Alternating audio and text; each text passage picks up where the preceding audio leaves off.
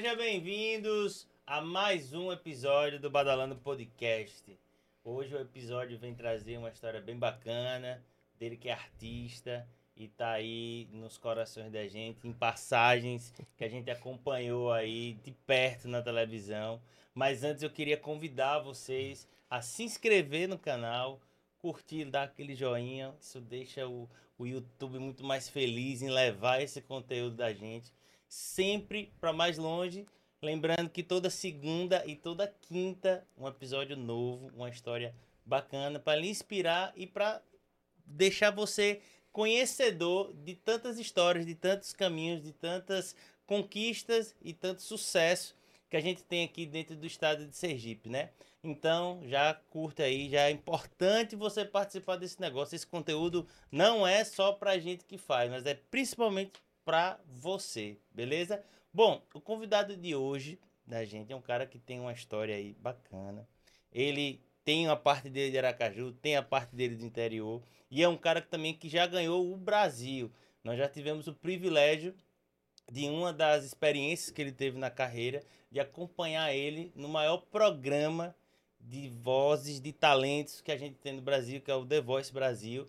E queria que vocês recebessem aí com muito entusiasmo, porque eu também quero perguntar um monte de coisa para ele. O nosso artista aqui da Badalando, George Santos, meu velho. Poxa! Seja muito bem-vindo, que bom você aqui. Que apresentação, viu? É, a gente se vira, né? A gente ainda tá aprendendo a dominar esse, esse universo aqui do podcast, porque, assim, né? A gente também tem a passagem da gente de músico, de artista, mas, assim, apresentando, vamos for assim, né? É uma coisa nova e a gente tá pegando jeito. Mas arte é isso, arte é a gente se aventurar, né? É e... a gente se desafiar, é a nossa expressão. Com certeza. E eu sempre tento fazer é, de uma maneira muito carinhosa, né, para que o nosso convidado se sinta à vontade, porque é um papo, não é uma entrevista, né, é um papo que a gente vai. E vai eu realmente estou muito à vontade, porque você me colocou aqui na cadeira confortável, já tinha falado antes, que se eu for derretendo aí, vocês vão desconsiderando, porque a cadeira é bem confortável mesmo. Que coisa boa, amigo. Estou feliz de estar tá aqui, estou feliz de estar aqui. Não, e a gente já vinha conversando, planejando já há muito tempo contar essa história porque eu sempre falo aqui no podcast, a gente sempre traz pessoas que têm histórias que merecem de fato, primeiro serem registradas, né? Porque a gente está aqui em vídeo, em áudio,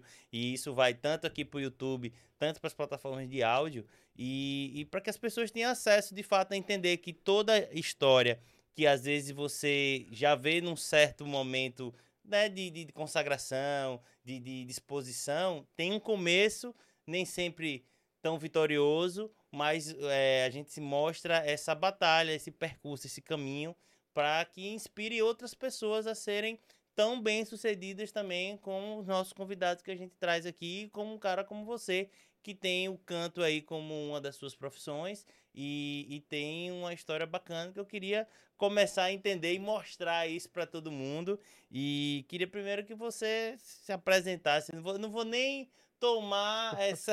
É, eu não vou nem, nem tomar essa responsabilidade para mim. Eu queria que primeiro você se apresentasse aí para todo mundo que está nos assistindo. Eu primeiro quero agradecer e saudar todo mundo aí que está assistindo, enfim, que vai assistir. É, quero agradecer o espaço né, da Badalando, porque eu acho que esse movimento que a gente começa a criar é, no Estado é muito importante para o artista independente. Né? É, a gente costuma, eu falo sempre assim, né, o artista independente. Acho que eu já passei por algumas fases na minha vida. Uma delas foi até de me, de me questionar sobre a minha própria arte e questionar a respeito de, de, de reconhecimento e tal. É, tem aquela parte também que a gente se afunda na tristeza porque ninguém vê meu trabalho e tal. Mas eu acho que eu tô na fase de fazer, de, de eu gostar do que eu, produ, do que eu produzo e eventualmente relaxar um pouquinho mais com, com a questão do. Óbvio que a gente precisa super validar a opinião, principalmente daqueles que querem o nosso bem, né? Que são os fãs, as pessoas que seguem, as pessoas que curtem sempre a música e a arte são ótimos termômetros, né? Para você Sim. continuar produzindo e também mudando o, o, o, seu jeito de produzir, óbvio, sem perder a sua essência. Então, hoje eu estou num momento da minha vida que faz faz sentido da forma que eu vou me apresentar hoje. Vamos lá, né? duro. É, é, para vocês. Bom, meu nome é George dos Santos Menezes Fontes. Antes era só Jorge dos Santos. Aí meu pai apareceu na história. resolvemos aí incluir o nome já depois de adulto e tal. É, sou casado, tenho uma filha de, de vai fazer sete anos agora, a Evinha. E sou muito feliz com o propósito que eu encontrei na minha vida. É, eu tive uma, uma palestra esses dias, participei de uma palestra e para mim foi muito revelador, porque até então a música para mim era uma coisa que eu via puramente como uma salvação financeira, Sim. né? Para mim, é óbvio que tinha todo o prazer de fazer, mas uma, uma salvação financeira. É, e depois que o palestrante falou que como a nossa vida muda quando a gente encontra o nosso propósito pelo qual viver, como tudo que está ao nosso redor parece. É, a gente parece enfrentar ou conduzir ou administrar de uma maneira mais serena, mais calma. Começa a fazer mais sentido, né, as coisas, né? Exatamente, começa a fazer mais sentido e eu tô nesse momento. Então assim, é, eu tô eu tô muito muito focado em utilizar a música para levar boas mensagens, né, para as pessoas, para alegrar realmente os ambientes, as coisas, os lugares onde eu vou cantar. Para mim não faz sentido hoje mais, não faz sentido eu cantar para que as pessoas é, se afundem na tristeza. Óbvio que às vezes as mensagens elas trazem reflexão e que por um momento nos toca, a gente se sente um pouco triste porque confronta com a realidade, mas depois a gente percebe o jeito que tem que andar. Então, depois disso tudo, virei Gel Santos, né, que é o artista por trás desse nome aí de pessoa física.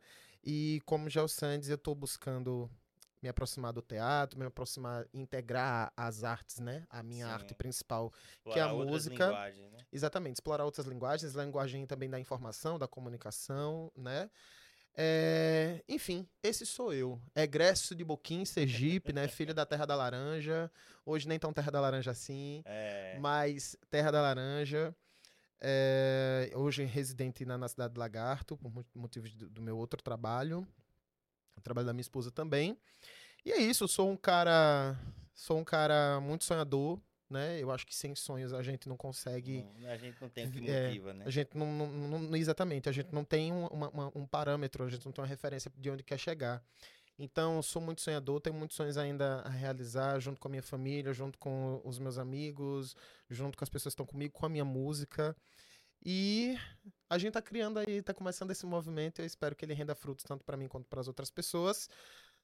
De maneira tentando ser sucinto. Minha apresentação é essa. Não, mas veja, aqui a gente tem tempo. Aqui o, o podcast nos proporciona a gente ir um pouco mais a fundo, que de repente você não consegue numa entrevista normal de televisão, que a gente sabe que aquele é, negócio é aquela agonia Monitorado, e tal. né? Isso. E aí eu queria saber de você, Gel, é, como foi que você começou na música, né? como foi que, que o George, né, começou a ter os primeiros contatos com a música? Como foi que você entendeu que você tinha um, um, um canto de muita qualidade? Man, o que eu não consigo hoje é, é, separar, cortar no tempo, fazer um corte no tempo para dizer assim, foi aqui. Porque eh, sabe aquela coisa do, do subconsciente, do inconsciente que a gente às vezes alimenta assim de maneira bem subjetiva nas coisas, nos lugares onde a gente vai. E aí, sabe aquele lugar que você entra, você não presta atenção em nada, mas de repente lá no futuro você tem uma lembrança daquilo e, e você começa, caramba, onde foi que eu vi isso? Enfim, comigo com a música foi assim. Na minha casa, é, nós somos cinco filhos, né, de Dona Júlia, mas Márcio, com. Márcio, que é o meu irmão. É, posso dizer do meio, mais velho, não sei. Uhum. Márcio, ele. Eu acho que você deve conhecer também, não sei.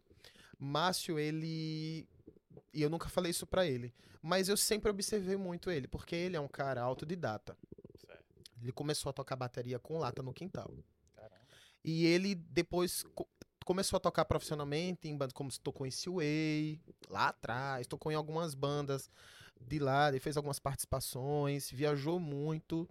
É, na nossa casa, lá em Buquim, tinha uma garagem. Então, não raramente ele levava algumas bandas, porque em Buquim não tinha estrutura de estúdio nem nada. Então, levavam as bandas pra, pra ensaiar. Ensaiava na garagem, ensaiava, literalmente. Ensaiava, ensaiava lá. E eu ouvia só, eu nem lá ia. Mas, às vezes, eventualmente, quando eu ia, eu ficava observando o movimento Isso e tal. quantos anos já? Eu devia ter seis, sete anos, sei lá, oito anos, não sei. Mas aquilo já lhe encantava de então, algum jeito? Então, me, me encantava a questão de, de como se chegava aquele som, né? Os instrumentos, eles arrumando as coisas ali, vez ou outra entrava sorrateiramente para poder dar uma mexida ali nas coisas. Márcio não gostava muito. Mas e também ele às vezes chamava a gente para ir para alguns shows e botava a gente no palco e tal. Então aquilo eu não tinha muita paciência por causa de barulho, essas coisas. Eu era meio antiquado já na época. já era enjoado para essas coisas. E interessante que eu me encaminhei para a área de, de evento de música e tal, né? Onde a gente normalmente tem barulho. Tem barulho. É, e aí, quando e aí tem esse paralelo, tem essa lembrança forte de, de eu achar super interessante ele montar a bateria na sala de casa para estudar a bateria depois que ele, que ele comprou a bateria dele. Tal, o Márcio sempre foi assim, para arte, muito esforçado. Aprendeu muito com a música, aprendeu outros instrumentos. Depois ele começou, ele, ele entrou na, na profissão de, de engenharia de som aprendeu também. Hoje o Márcio é requisitado para gravar sons ao vivo por aí. Decidiu ficar mais por aqui e tal, né? Mas faz projetos de som para trios elétricos, enfim, essas coisas. E ele é, é, um cara, assim, que eu me orgulho, porque quando eu chego nos lugares e. Ele é irmão do Márcio, é irmão do Márcio. a galera conhece ele. Realmente eu fico de cara assim, poxa, é, eu não sabia que nesse. Até então, eu não sabia que nesse universo é, é, a, a, história das pessoas corriam, né, e tal. Então, tem esse paralelo aí. Um outro paralelo é minha mãe cantando, né? Porque minha mãe não é cantora, mas eu tenho essa memória forte dela sempre lavar roupa cantando. cantando. Sempre. E eu sempre. E minha mãe era o tipo de pessoa que a gente estudava de manhã. E quem é do interior que tá ouvindo vai saber. Tem aquele, aqueles programas de rádio, né? Sim. De raízes sertanejas, Sim. não sei o quê. Sempre aquelas músicas sertanejas manhã bem cedo, né? antigas, né? manhã cedinho, quatro e meia, a rádio chiando, aí entra no ar já tocando música sertaneja.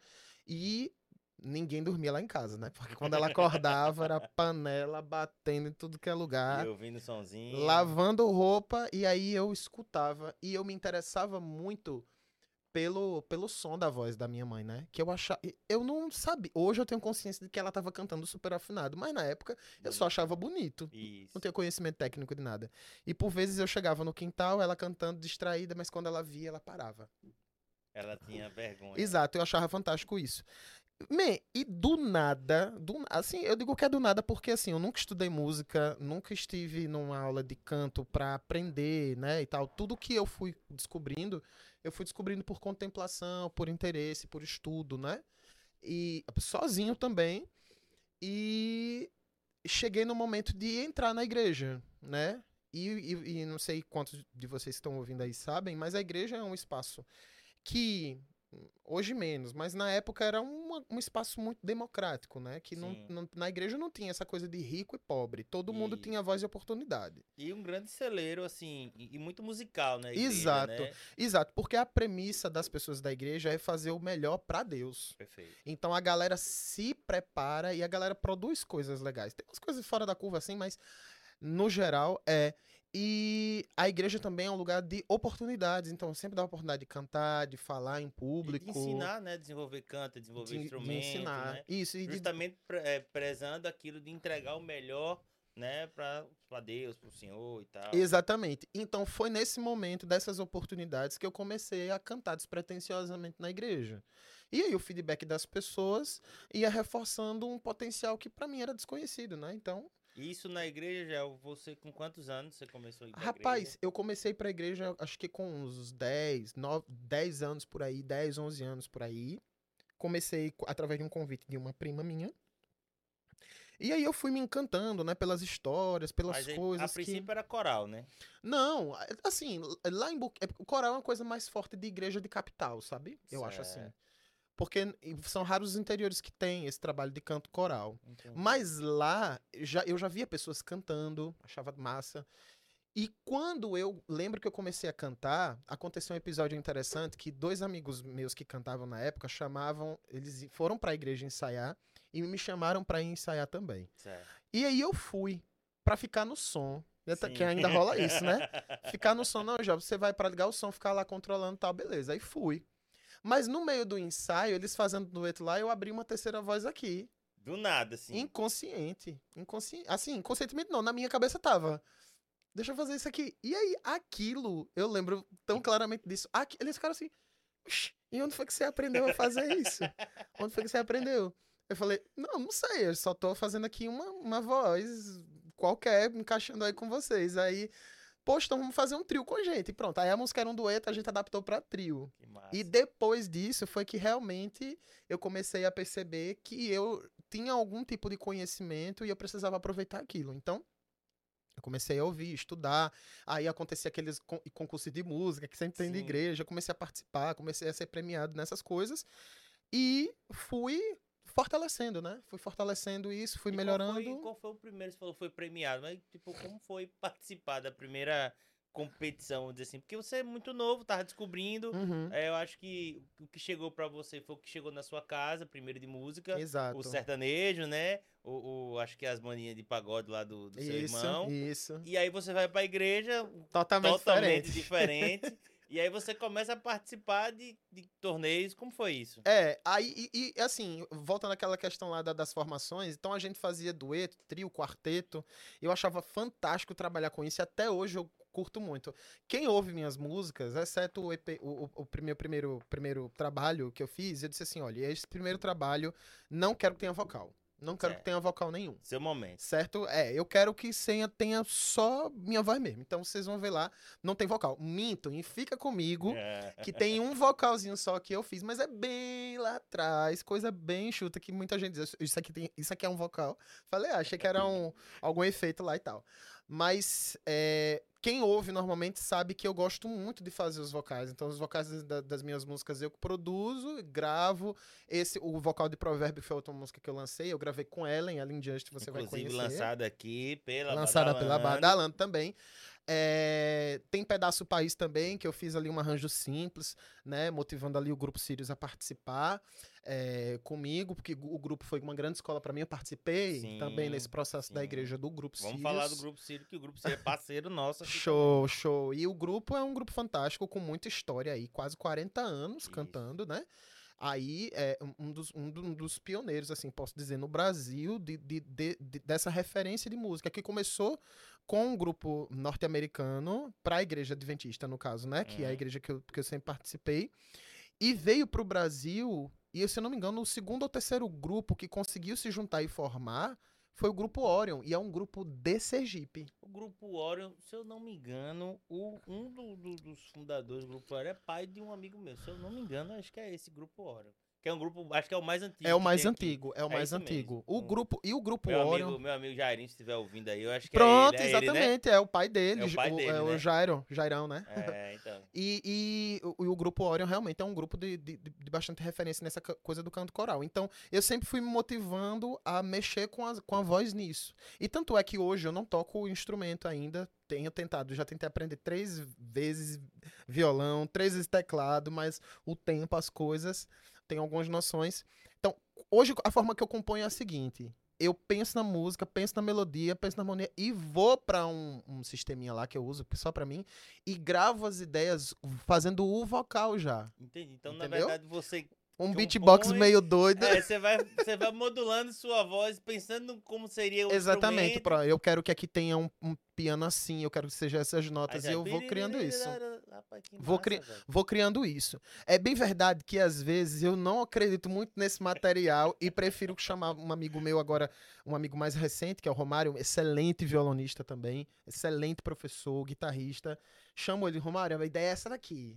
Aí ele Sim. vai e mete E uma. ele já entendeu, já, É, já bebeu da sua fonte, já sabe Isso, como ele é. faz. Faço isso também muito com o Danilo, Danilo Rezende, Danilo entende. Sim, e é Danilo é assim um que- cara, inclusive, muito, muito bom, muito bom gosto. Isso inclusive. mesmo. E as músicas vão surgindo, eh, vão se, se construindo dessa forma. Então, só falando dessa parte. A, a outra coisa que você perguntou foi a respeito da- do torneio, né? Primeiro que eu acho que criança não tem humildade, né? criança não tem humildade. Então, o adulto precisa cuidar e ensinar essas lições para criança. Então, eu era uma criança participando de, um, de concursos de música. E você não tinha Entendeu? vergonha, você era... Vergonha, Nada. meu amigo. Vergonha nasceu pra, pra quê? Pra quem? É, e, e- e eu lembro que o primeiro concurso de música, eu queria me firmar. Assim, eu queria. Caramba, eu quero saber o que as pessoas acham agora. Sim. Eu nunca tive o deslumbre de achar que eu era o melhor, a minha voz era melhor. Isso aí a igreja sempre ensinou que a gente é sopro, a gente é nada, e que a gente precisa baixar a bola e entender que o que a gente tem é dom, é dom do eterno. Eu vou falar do eterno porque o que é eterno para mim pode não ser para você, pode não ser para Nanda e claro. para tantas outras Ou pessoas. pode ser enxergado de uma outra maneira para várias Exatamente. To- pessoas. as pessoas aí são livres para acreditar nas suas entidades, no seu Isso. eterno. Então, eu parto desse princípio.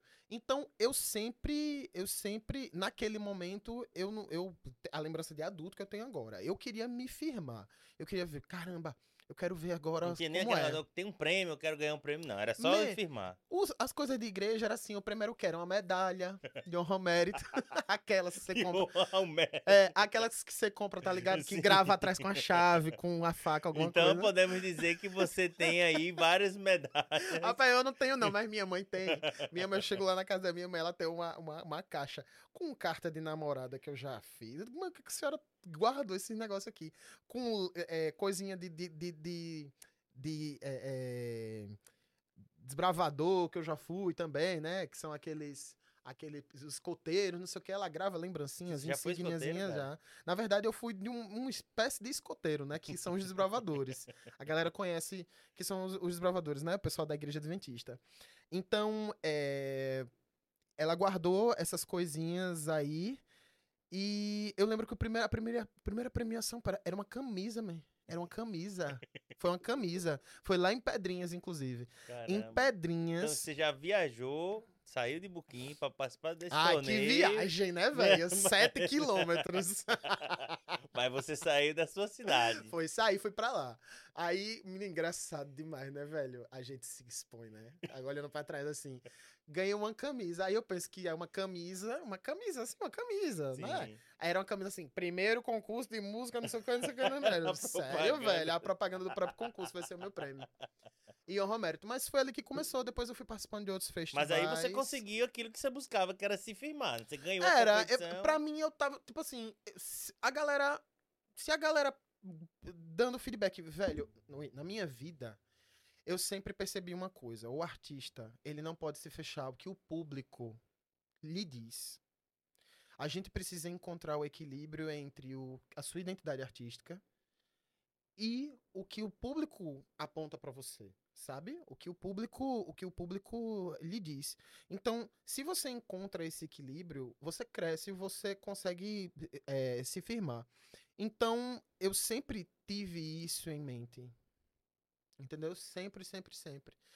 E outra coisa que, que, que aproveitando essa história que eu já que- queria dizer para os artistas, meus colegas artistas, é que assim, a gente tem que aproveitar as oportunidades que chegam pra gente. Então, assim, não tinha um concurso de música, um festival, uma lá. coisa que eu não me inscrevia. Mas sempre com a esperança de que posso, mas também posso não ganhar, posso ter alguma Sim. coisa, posso também não, entendeu? Mas eu Mas o fazia o, scout possível. foi positivo. Exatamente. Eu sempre eu saía premiado de alguma forma. Mas você sabia Nem que seja assim, segundo, fosse segundo, terceiro lugar, mas eu sempre... E antes da gente chegar no, no- no grande torneio aí que você participou aí da grande, Só não né? deu certo The Voice, né? mas É. The Voice é outro movimento, né, galera? Outra coisa. Que a gente vai querer saber também que, É. o que movimento é esse. Mas você se, se recorda assim, quantos torneios desses você já participou assim, na vida? Man, eu acho que eu já participei pa- uns 20, Uns 20. uns 20, torneios. uns 25 tudo. Assim, eu não sou tão, tão novinho assim, mas também não tô tão velho assim, né? Mas participei de muito. Tinha muitos, muitos torneios, muitos, muitos festivais, né? Na igreja. Depois a igreja se ligou de que, ai, não vamos criar competição. Porque competição, né? No, no reino não existe competição. Sim. E tudo bem. Então não tinha mais competição, Ou mas eles tinha... pensaram, pai, já tá ganhando tudo, vamos, vamos nada, inventar outra rapaz, coisa. Que nada, que nada. Aí tem festivais, tinha mostras, tinha, é, enfim, eventos que a gente fazia lá, que a gente ia. Mas foi nesse movimento de cantar na igreja que eu acabei me projetando para os eventos, para uma profissão, Certo. né? Eu comecei a enxergar dessa forma. Então as pessoas começavam a chamar para casamentos e eu percebi uma oportunidade de poder melhorar e também de financeiramente começar a experimentar o que a música seria E para aí mim, eu né? lhe pergunto, quando você vai financeiramente e tal, qual foi a, a, a virada de chave que você começou a ser remunerado nessas apresentações, assim? Já foi nos torneios? Só você tinha as premiações, né? E, mas quando foi que você disse, "Pô, eu vou fazer um show? Porque no torneio acho que você cantava uma música ou outra, né, tal? Aham. E aí você, não, vou fazer o seu show. Quando foi isso? Man, eu cantava nos casamentos de graça pra galera geral. Quem, quem aproveitou, aproveitou. Quem não, Foi mesmo, tô brincando. Mas eu cantei muitos casamentos, pessoal da igreja, pessoal, amigos de amigos de amigos que chamavam e diziam, rapaz, aquele menino lá, canta, isso aqui. Ia, ia. Mas teve uma pessoa, que eu não lembro quem foi, obviamente, mas eu tenho isso na minha mente, que disse assim, quanto é pra você cantar no meu casamento? Aí você, olha. Aí eu disse, rapaz, E aí? legal. Porque Qual veja, porque veja, na igreja a minha consciência era a minha voz é livre, né? A minha voz é Tá livre servindo, né? e a minha voz tá servindo, entendeu? Então que massa. E eu e eu se a gente tiver a oportunidade de afinar a amizade e tal, eu sou um cara que gosta de viver experiências. Certo. Eu gosto de viver experiências. Pra mim nem tudo é dinheiro. É dinheiro. Então eu vivo me oferecendo. Os amigos aí, os artistas sabem. Vivo me oferecendo. Você tá precisando fazer um vocal, não. Um back vocal aí. Eu vou. Eu gosto de estúdio. Eu Ó, gosto da então, experiência. já aproveitando aqui, ó. Você que é artista que tá assistindo a gente aqui agora, tá precisando de um parceiro pra fazer um feat, fazer um back vocal. Tá aqui, ó. Santos. Sim, Fica- inclusive Dione, que se ela assistir, ela vai, ela não, vai ela, saber. vai, ela não perde, não. eu tava falando assistir. com Dione no dia lá da posse de Amorosa, eu disse, Dione, eu quero participar de algum projeto de artistas novos. Eu tive minha oportunidade e tenho a cada dia. E tem muita gente aí que não tem recurso pra minimamente gravar um voz e violão. Total. Então eu quero ser uma ajuda. Eu quero, eu tenho experiência com, com, com é, arranjo vocal. Faço do meu jeito, obviamente, assim, tento produzir do meu jeito para as minhas coisas. Mas se a galera tiver afim disso, eu tô super à disposição para ajudar. É só entrar em contato. De repente, se tiver aí uma, uma, uma gasolinazinha para vir de Lagarto para É, Caju, É, é, né? tá de boa. A gente ajuda e eu faço o possível pra pra ajudar. Quem tá no meu entorno sabe disso, sabe que não é aqui demagogia, nem é pra eu. Enfim, não. Não, eu percebo que você sempre é um cara do, pela coletividade, né? É Exato, eu, eu acho que a gente tende muito mais a crescer quando a gente se une, quando a gente se junta, é melhor. Embora Não, com tenha muitas certeza. situações, porque onde tem gente tem problema, É. mas quando a gente se humanos, une, né? é, quando a gente se junta, é melhor. E aí me conta. E aí, primeiro, a pessoa, pai, quanto é? Aí você, olha, Foi. Quanto é, aí me acendeu tô a mente. servindo, tá mais um É. dinheirinho. E aí eu comecei a dizer pro pessoal, olha, eu não cobro nada não, mas se tiver alguma coisa, eu não vou achar ruim também não. Às vezes eu faço isso até hoje, sabe? Porque aí eu também, as- é, é, a Amorosa me ensinou uma coisa, um cheiro pra ela, não sei se ela vai ver, de tanta Nossa, ocupação que ela é, tá no- agora. nossa presidente aí É. da FUCAP. Ela disse assim, a frase não é dela, né?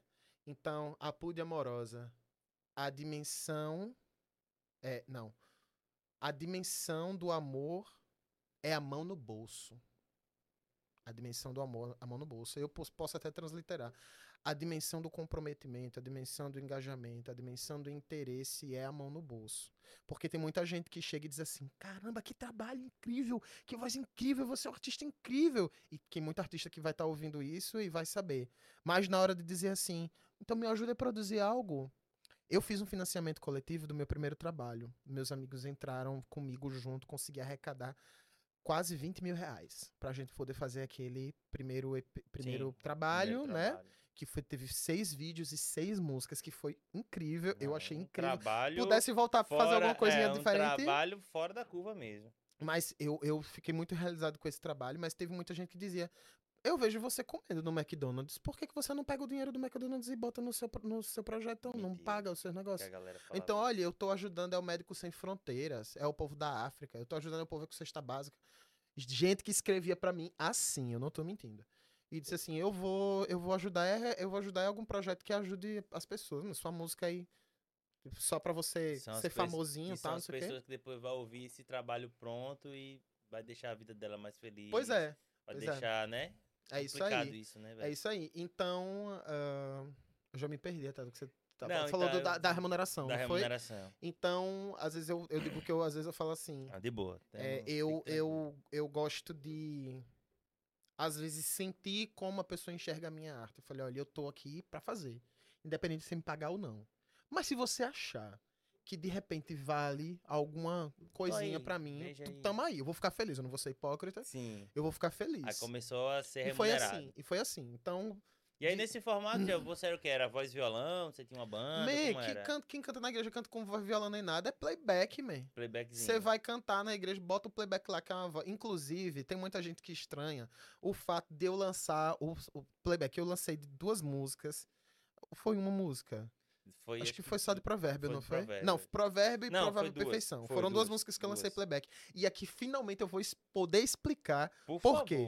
É uma herança da igreja? É uma herança da igreja. Por quê? Porque as pessoas pegavam aquele playback pra poder cantar em suas igrejas. E aí né? você deu a oportunidade de as pessoas poderem fazer isso com a sua música. Exatamente. Agora, você, já que você não vai cantar na igreja, você pode cantar na sua casa pra ouvir sua própria voz, botar sua família pra cantar. Então, por isso que dessas duas músicas, como elas tenham, elas têm, né, mensagens específicas. A primeira, que foi Provável Perfeição, é a música do Tiago Velame, um amigo que eu fiz no The Voice. Ele escreveu a música pra filha.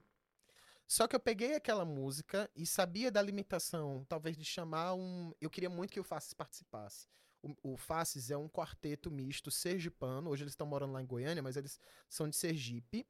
E pra quem não conhece, o Faces, eles assim, dentro do segmento gospel, eles são muito respeitados também. São meninos Massa. jovens. É o nome do projeto Faces. É fácil o nome deles. Milhões de visualizações, assim, milhões de streamings e coisa nossa, coisa daqui, né?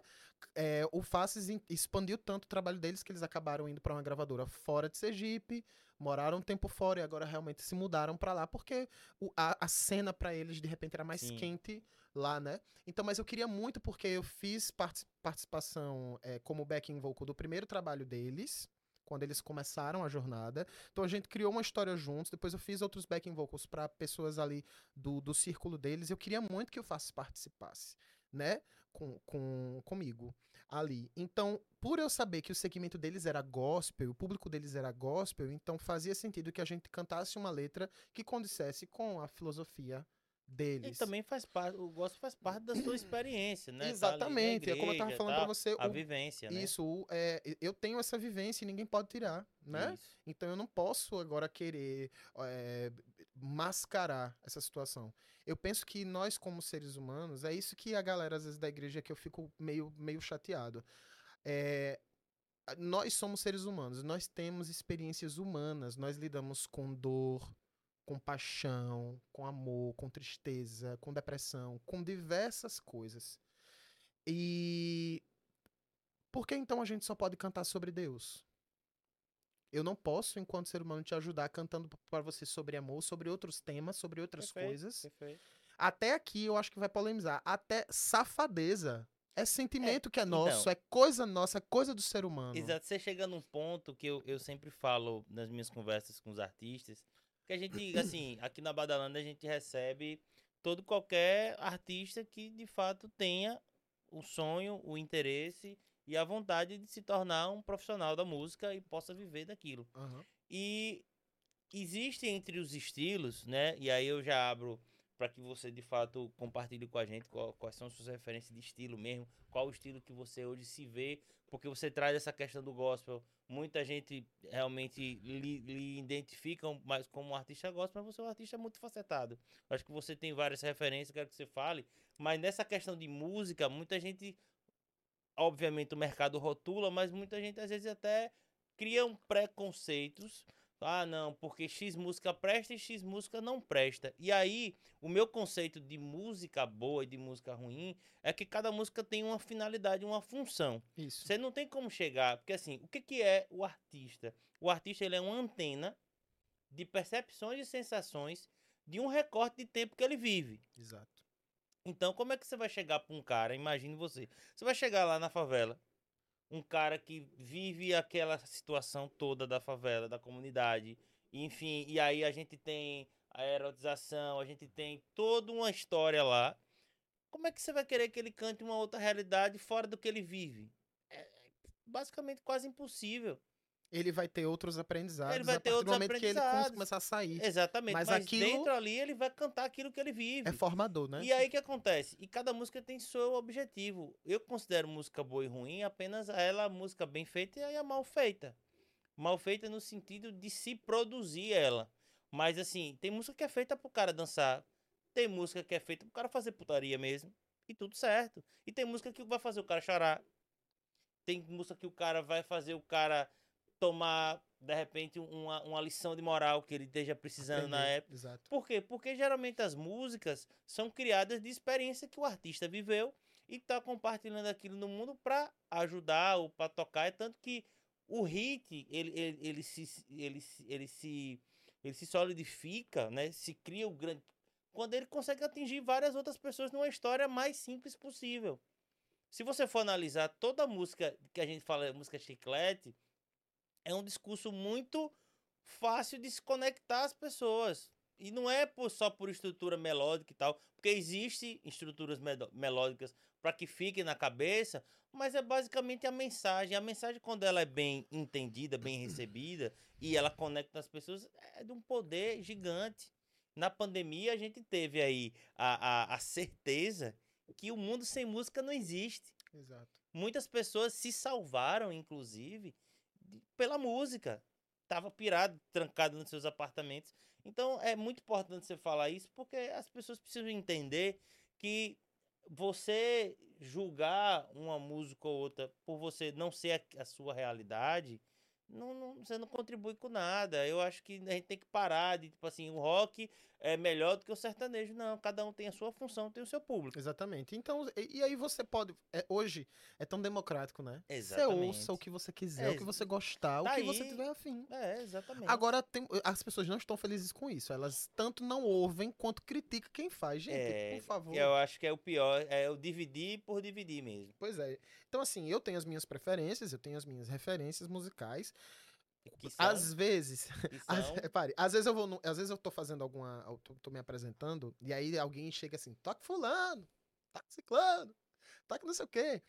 Eu, eu, eu sou assim, eu sempre tento quebrar o gelo cantando assim um trechinho, uma coisa, porque tem certas músicas que quando você ouve, mesmo que você não queira, você aprende, né? Então aí quando eu canto, canto trechinho, a galera, é, não sei o quê. Então eu falo, gente, olha, mas beleza, que massa que esse artista pensou nisso. Agora, minha proposta é essa daqui. Aí canta, entendeu? Então, assim, é, é meio que a gente vai tentando educar o público a entender que o artista ele tem sua identidade e que ali ele tá propondo algo, Sim. né? Ali tá, você tá propondo alguma E coisa. você tá participando de um momento ali, né? Uma reunião. a- você tá- Exatamente. quando você tá no evento, você tá ali num momento que talvez pode ser único na vida da pessoa. Exatamente. E, e- então é isso. Então, com relação a essa questão aí do playback, tá explicado e tal. Então, eu, em- embora tenha minha ideologia, minha filosofia, né, religiosa, eu busco ser equilibrado e conversar com quem pensa diferente de mim. Acho que o propósito da religião é esse. Eu até dizia pra você, né?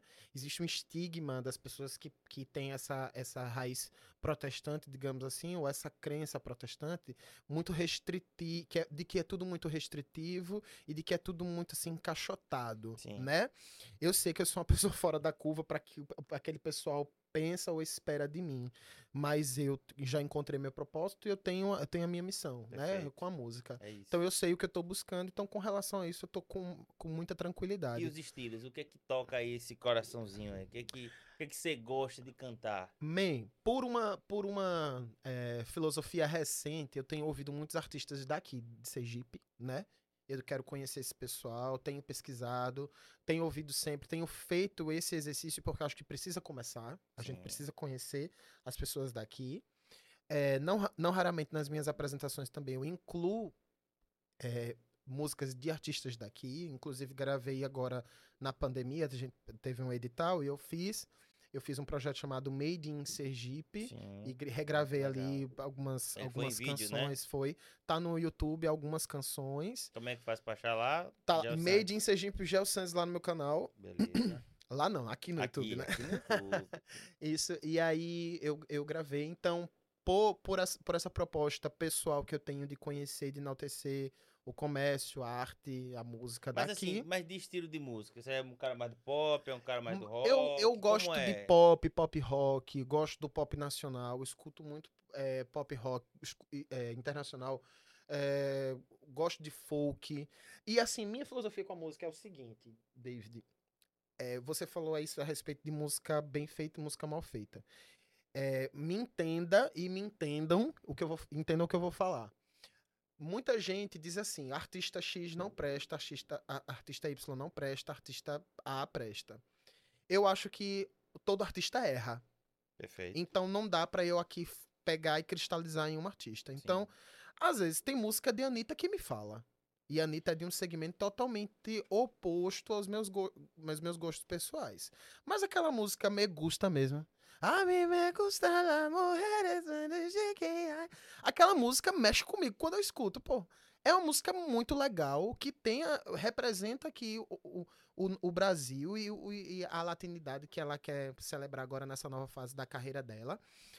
E tem música de, por exemplo, Caetano Veloso que não fala nada pra mim. Perfeito. Entendeu? Então, assim, eu me, eu me conecto com músicas, não com artistas. Sim. Eu me conecto com mensagens e me conecto com formas, com a parte instrumental. Eu aprecio muito, ouço muito música clássica.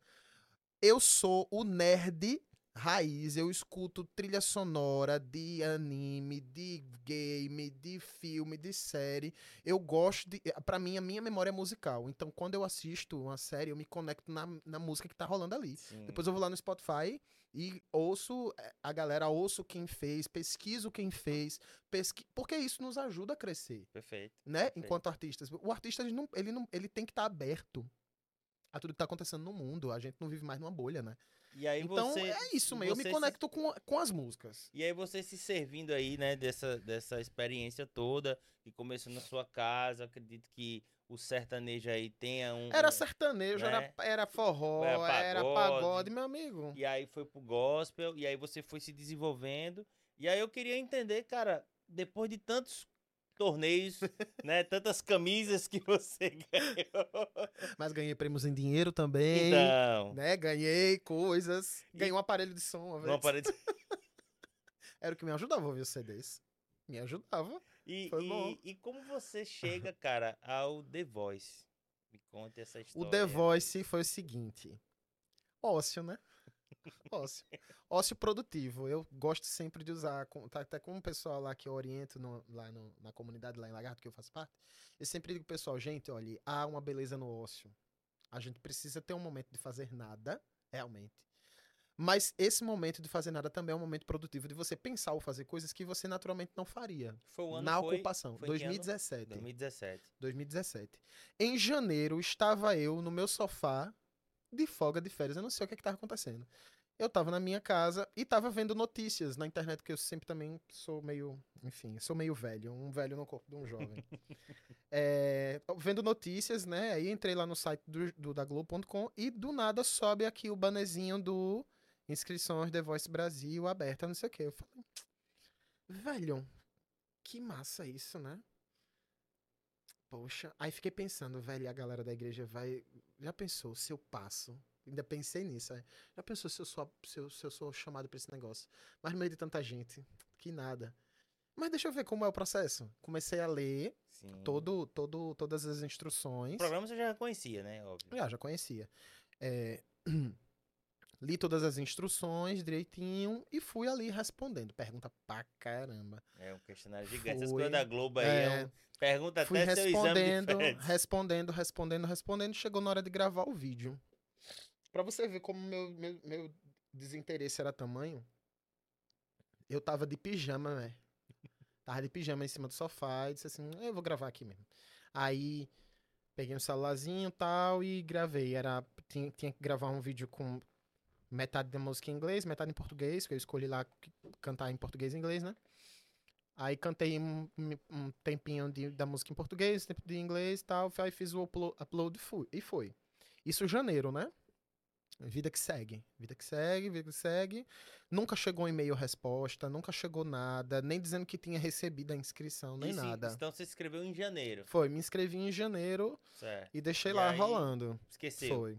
Aí quando fui para um, quando foi mais ou menos em maio, aí eu fui, tava até visitando uma amiga minha que tinha acabado de ter o bebê, tava visitando e quando eu cheguei no hospital, que eu fiz o credenciamento, tocou o telefone. E tava muito, já tava começando essa coisa das ligações, que a gente vive recebendo ligação Sim, de 011, DDD, é, de sei, milhares de lugares. Eu- Cobrança, oferecendo plano. 021, Rio de Janeiro. É. Aí eu disse, ai, que merda. Não sei o quê.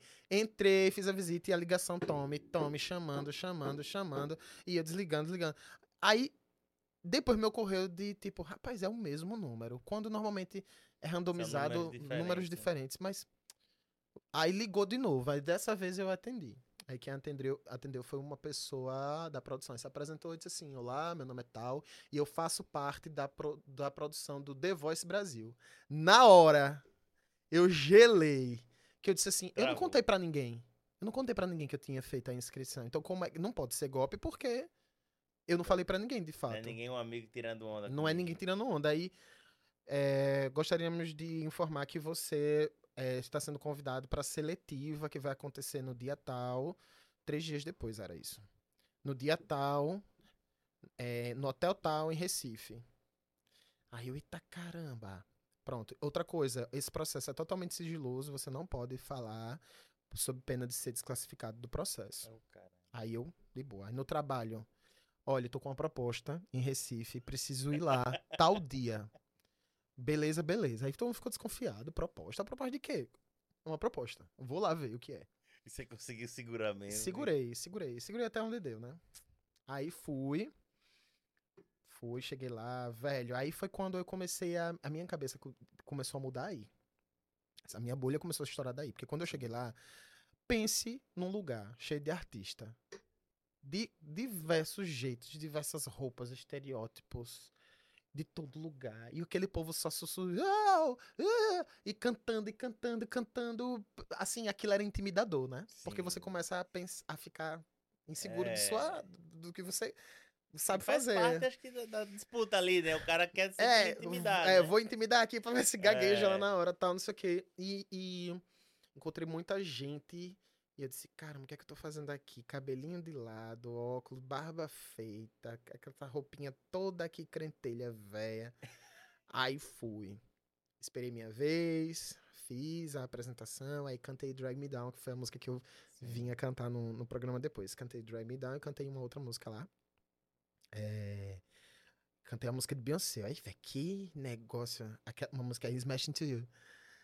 É, quem gosta aí vai saber. Aí eu cantei, cantei Drag Me Down, cantei Smash To You, também cantei E uma em na português. capela, né? E cantei em português. Não, quando chegou lá, tinha um pianista. Sim.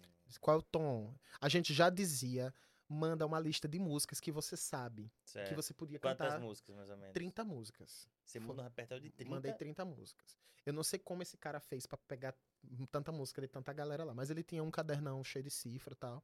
Imagino que ele já tava preparado e que também muitas músicas comuns, né? Que às vezes a gente não consegue. Muitos artistas cantam a mesma, mesma música, enfim. E aí ele perguntou o tom, eu disse, não sei o tom não, moço, toca aí, tom original, que eu não, essa, essa, pra- é essa praia, Jubinho É, essa praia não é a minha. Aí a galera começou a rir e tal. Mas cantei. Três minutinhos. Aí eu fui na lá e o cara, o cara que tava lá na, na mesa, né? Mas, assim, nesse processo aí, porque a gente já, já viu outros programas, né, de, de, de cantores e tal, né, o- acho que o primeiro deles foi o Ídolos. Uhum. Aí é o quê? Uma sala, tem um pianista, uma mesa, como é esse? Tinha um pianista e tinha a mesa com umas sete, oito pessoas e uma câmera atrás. Essas filmando pessoas todo o processo. conhecidas ou assim? Eu só consegui conhecer Torquato Mariano. É, Tava lá. Os outros eram, eram produtores, eram pessoas do programa e o diretor do programa, que aí eu vinha conhecer só no Rio de Janeiro, né? Depois que eu, que eu passei. Mas até então não conhecia ninguém, mas o Torquato eu Aí fiquei você assim. vai, você apresenta, meu nome é Gelson Santos, vem de Aracaju. É, não, na verdade, assim, eles pouquinho, entram, né? ou eu, a gente entra e ele pergunta lá um pouco da sua história. É um pouco mesmo, porque assim, a gente já sabe da sua história. Não é porque tá gravando, não sei o quê. Aí, aí eu falava, meu nome é Geo- George Santos, eu tenho tantos anos e moro na cidade de, de Aracaju, nasci na cidade do interior de Sergipe, chamada Boquim e tal, não sei o quê. É, gosto de música, sempre aprendi música, aprendi música na igreja, nananana, uma coisa bem sucinta. Aí ele, Pronto, ok, canta. Aí, beleza. E aí, quando eu terminei, fui me despedir, eles falaram, ah, beleza, se a gente gostar, a gente entra em contato. Morreu aí. Morreu. E aí, e aí, outra curiosidade, nesse, nesse caminho de você tá lá no hotel, todo mundo, todo mundo, né, querendo, tipo pavão, né, todo mundo querendo se mostrar, aí você vai pra aquele corredor pra entrar na porta, pra entrar pra sua É. audição. Como foi essa Corredor, sensação, man? Corredor, salas de reunião com os artistas separados nessas salas todas. Eram só cadeiras e a galera sentada filinha mesmo, cada um com sua pastinha, seu lanchinho e um número da inscrição, né? E aí eles iam chamando por nome. Conforme a gente ia, ia a galera ia indo embora. Indo embo- e, Assim, a gente só via a galera indo embora, né? E participamos ali todos da seleção. é, Tinha gente que ficava também na- no próprio corredor, porque tinha muita gente de fato. Mas quando ele disse isso, de, de se a gente gostar, a gente entre, entre em contato, a produtora chegou pra mim, apertou minha mão e disse assim: seja discreto. E dentro do. E dentro do. Aí na, na- no cartãozinho que ela mandou tinha assim, selecionado. Só que calma que ainda não é aí. Selecionado. Aí eu. Como é, que, como é que você fica. Como é que você age naturalmente? Aí quando você sai da porta, sai pela porta todo mundo. E aí, e aí, e aí? Aí eu. É. Tem. É isso aí. E ela- aí vá pra aquela sala. Não fale com ninguém, vá pra aquela sala tal. Aí, pre- beleza. Aí fui, cheguei, entrei na sala e tem uma antessala e depois uma. Dentro, né? Tem um biombo separando e outra pessoa lá. Era o pessoal já entre- entrevistando os possíveis. O possível, o possível casting, né? Então fizeram diversas outras perguntas, falaram, tiraram fotos. Nesse processo, você, você viu alguém conhecido, a outra pessoa daqui? Alguém não? Não, não, daqui não. Você era o único. Se mais alguém aí em 2017 foi, se manifeste. Mas eu não, realmente eu não vi. É, eu, soube de, eu soube depois de uma pessoa que foi, inclusive um amigo que canta comigo também, de vez ou outra. E por algum motivo ele não entrou. Mas tenho certeza que se Melk tivesse ido, ele tinha.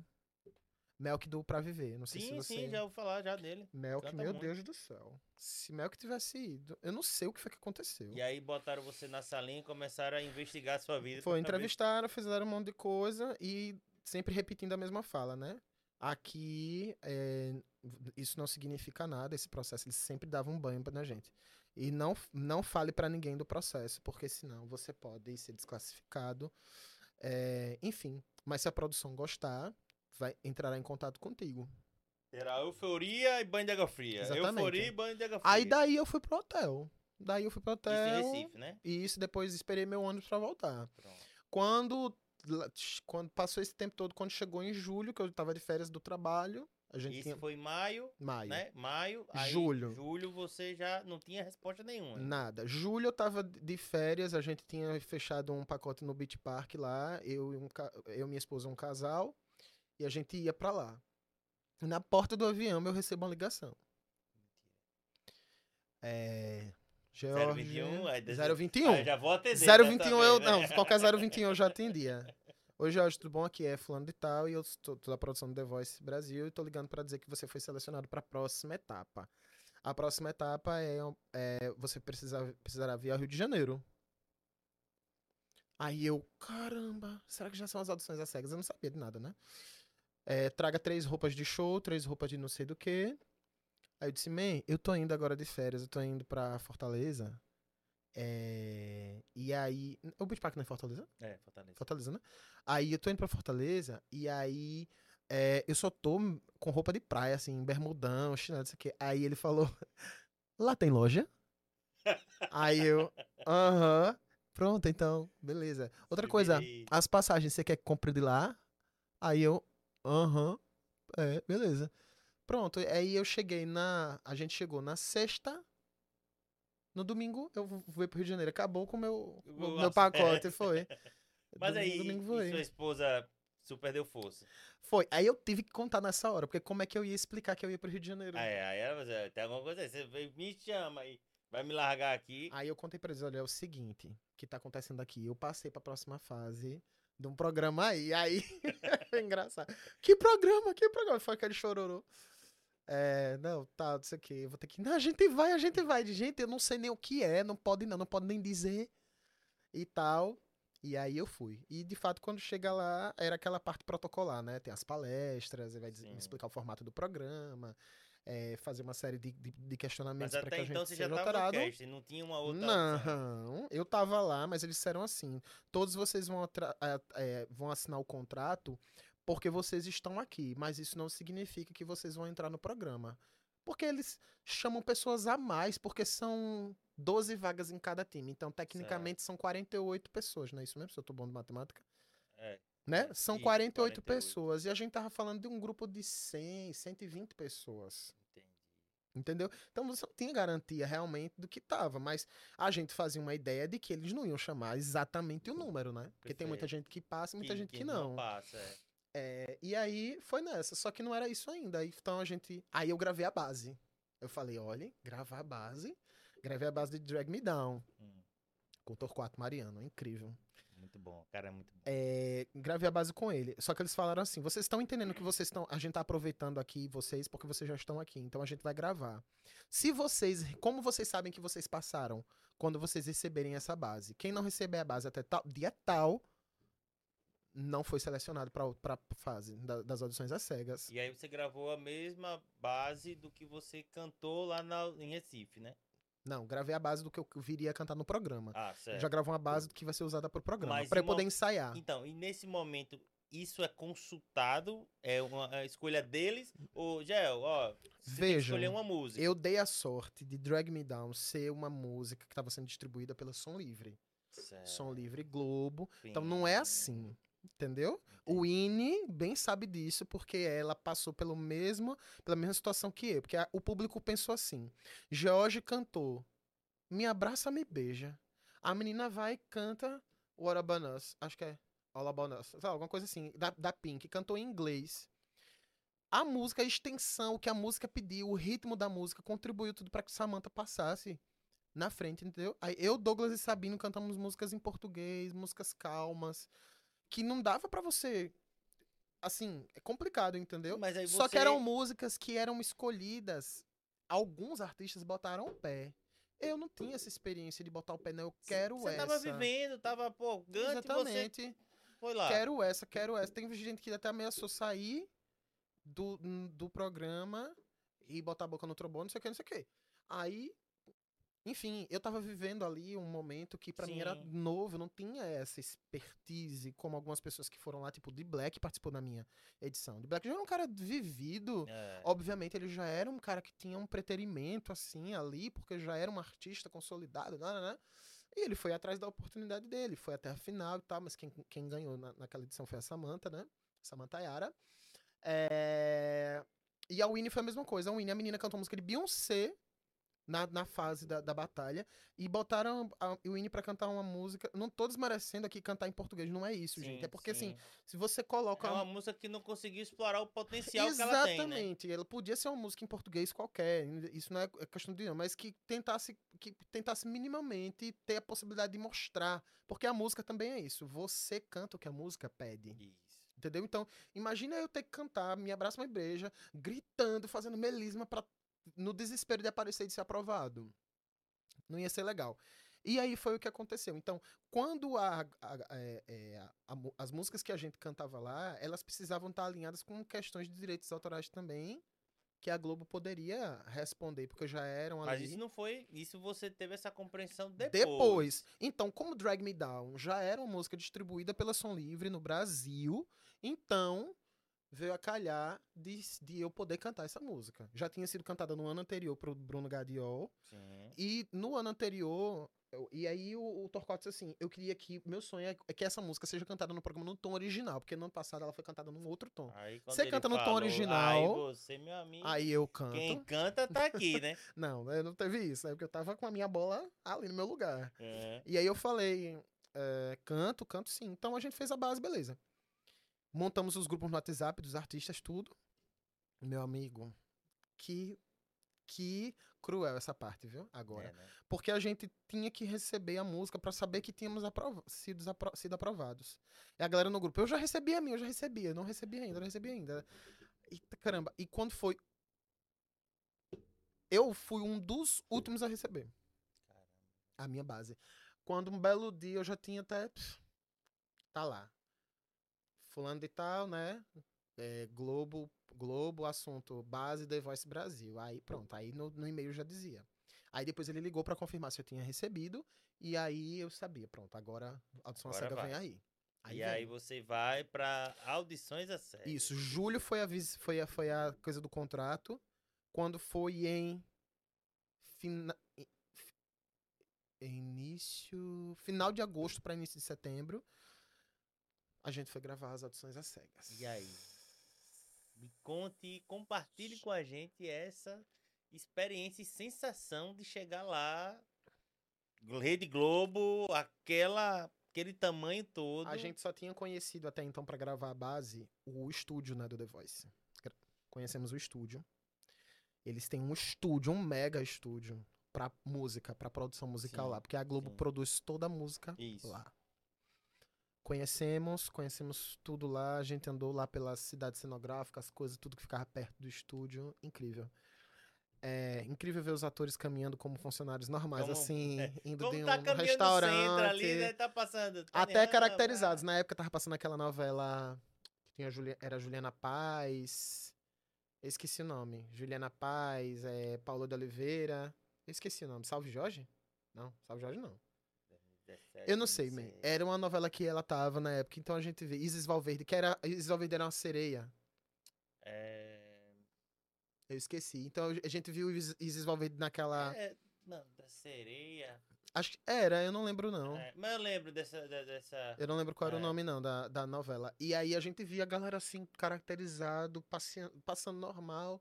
A gente não podia o tempo todo, a gente andava sempre com alguma com a pessoa da produção, porque o programa também tinha isso. A gente não podia conversar com ninguém, a gente andava sempre em fila, e a gente não podia falar com ninguém para não comprometer o processo de, eh, de ineditismo do, do Sim. programa, né? Perfeito. de não saber as vozes, de ninguém conhecer as vozes, saber do que se Uhum. tratava. É, e aí, esse processo foi, foi massa, porque a gente pôde conhecer, assim, cada processo de preparação, pelo menos para mim foi muito enriquecedor, enriquecedor.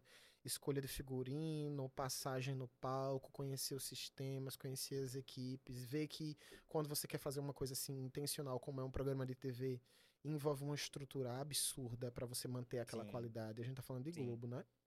Então, é, foi incrível. A gente, a gente conheceu toda a proposta e ali a gente já era o elenco. Quando eu ouvi essa palavra, vocês são nosso elenco, sejam bem-vindos. Não, não, não. E eu, "Ah, Cheguei. caramba, que top isso aqui.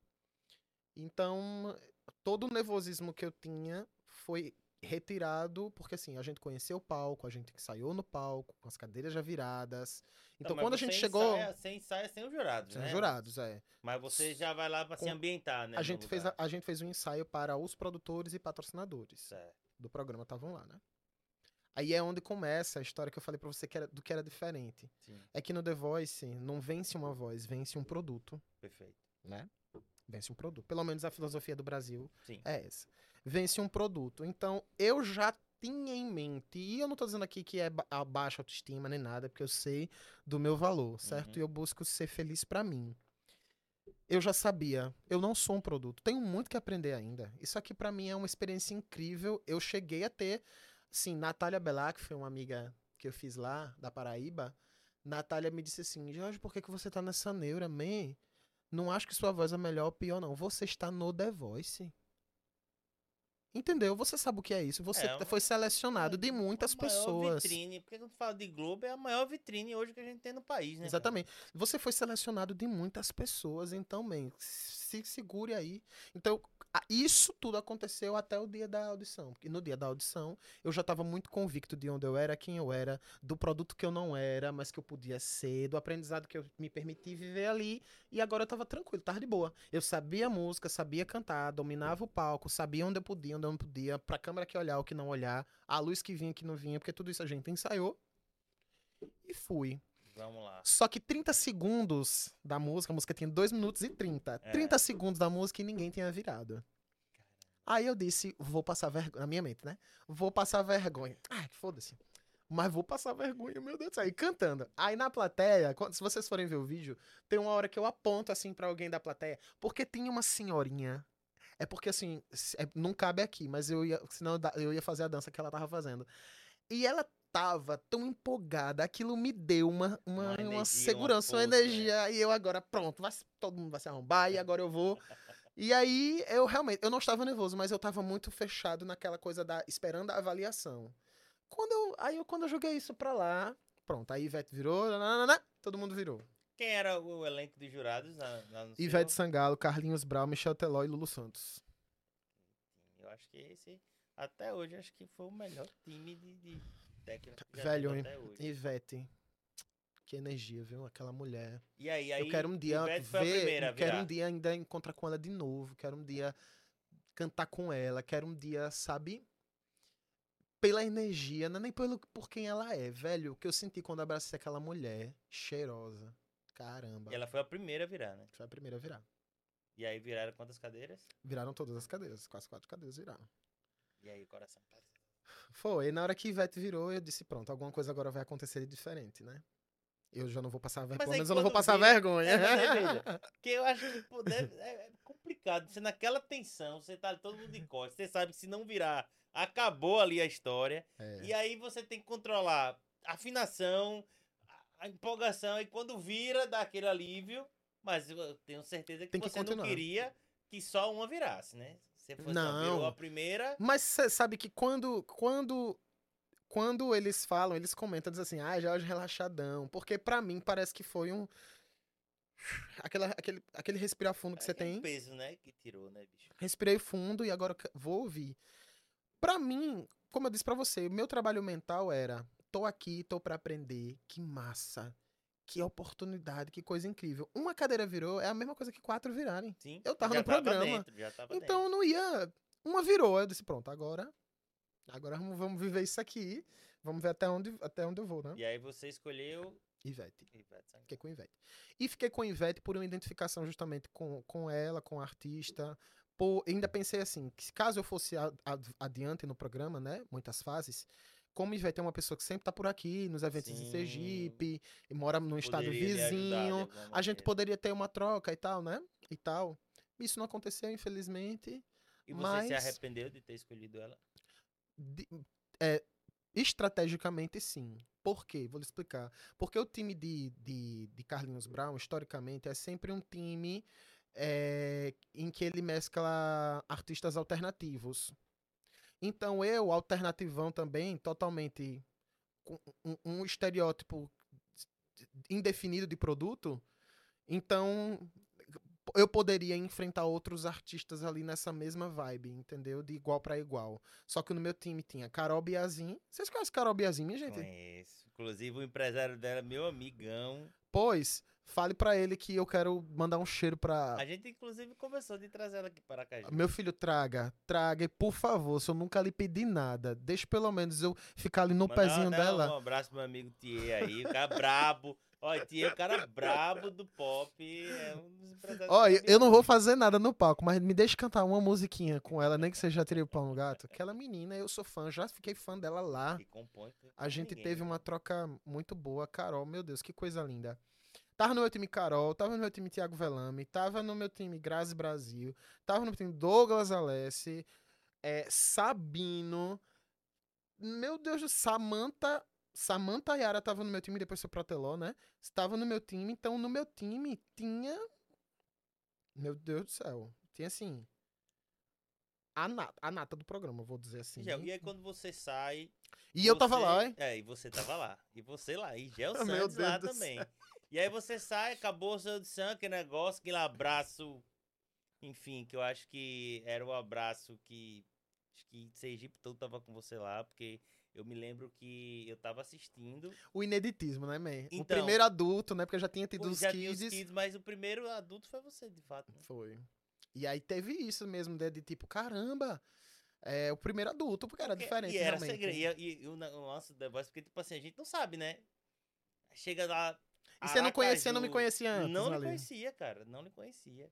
Eu vim lhe conhecer muito tempo depois. E tipo assim, disse, caramba, o cara de Aracaju. E tipo assim, e como você não era da noite, você não, não tava, sabe, obviamente, lá onde você já tinha sua história tal, dentro da igreja, todo mundo conhecia, mas pô, pra mim que era do showbiz, vamos dizer assim, caramba, o cara canta. E foi a impressão, o sentimento que você tá dizendo aí, foi o mesmo sentimento que eu tive quando eu vi Natasha, porque o Winnie eu já conhecia. Sim, O Winnie sim. eu tinha, tive uma experiência com ela só, mas eu lembrava dela. Depois, depois ela me relembrou isso. Mas o Winnie, de certa forma, pra mim não, não foi estranho, porque eu já conhecia. Sim, eu também. é, O Winnie já de muito Mas Natasha também, pra mim, foi, Foi. Caramba, essa menina, nunca vi essa menina por aí. Nunca vi também. Inclusive, até falei com ela hoje. E tipo, também nunca tinha visto. Então, esse, caramba. E aí, com, com a sua aparição, isso colabora muito com o que eu penso, com o que a gente desenvolve aqui na Badalando, com o que a gente tem de propósito, que artisticamente a gente em Sergipe não deixa nada a desejar a nenhum lugar do Brasil, sabe?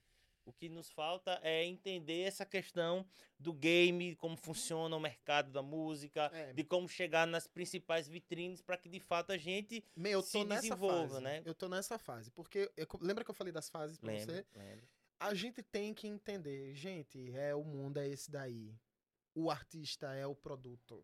Então, se você quiser pagar o preço no seu na sua maneira de fazer, você vai pagar o seu preço. É, e quando eu falo assim de produto, né? Eu, eu, eu É, me- entenda produto porque assim, o o que sai da nós, o que sai de nós é a voz. A voz ela se transforma num produto. Então eu tô cortando o caminho, É. entendeu? Porque, na verdade, produto porque ela vai ter uma prateleira e vai ter um Exatamente. público a se comunicar. Então, se você não Exatamente. tiver isso muito bem definido, quem fala pra todo mundo acaba não falando pra ninguém. Exato. Entendeu? Então, se você não tiver as pessoas que se identifiquem e comprem aquele barulho que você tá fazendo, então não, não, não, não rola. E aí, velho, você passou.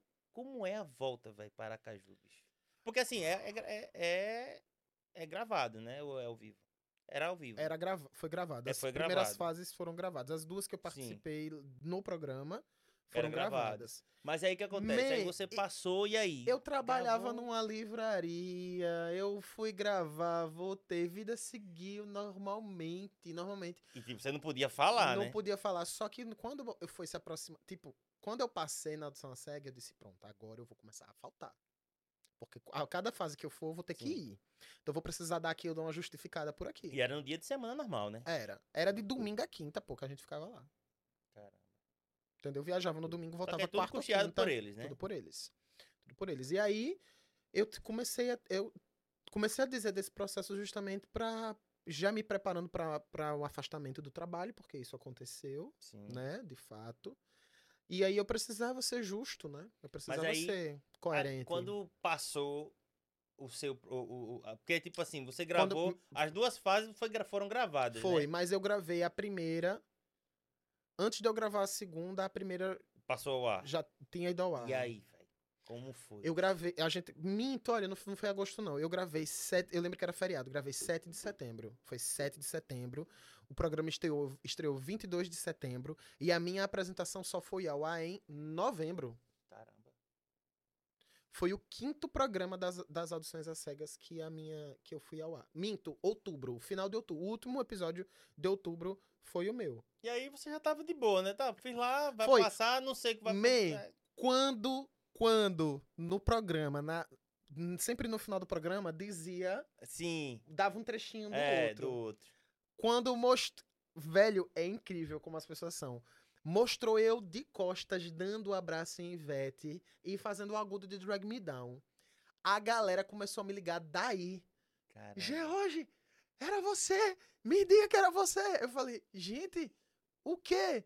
Ainda não podia dizer, pô, Não mas a podia, galera né? começou. Aí depois no site lá de Booking, no site da cidade, botaram Bookinense no The Voice Brasil. Meu Deus, eu vou ser desclassificado. E agora? Segura, galera. Porque aconteceu no Big Brother, não agora nesse. Foi? Aconteceu, não. souberam, souberam, não foi nem o cara que contou, souberam, botaram ele e aí foi desclassificado. Botaram ele na, no- Caramba. no- no- na internet lá. Tá vendo aí? Às vezes você quer ajudar o cara, acaba atrapalhando. Foi, eu disse, meu Deus, eu vou ser desclassificado e agora, e agora? Eu fiquei naquela neura, mas deu tudo certo.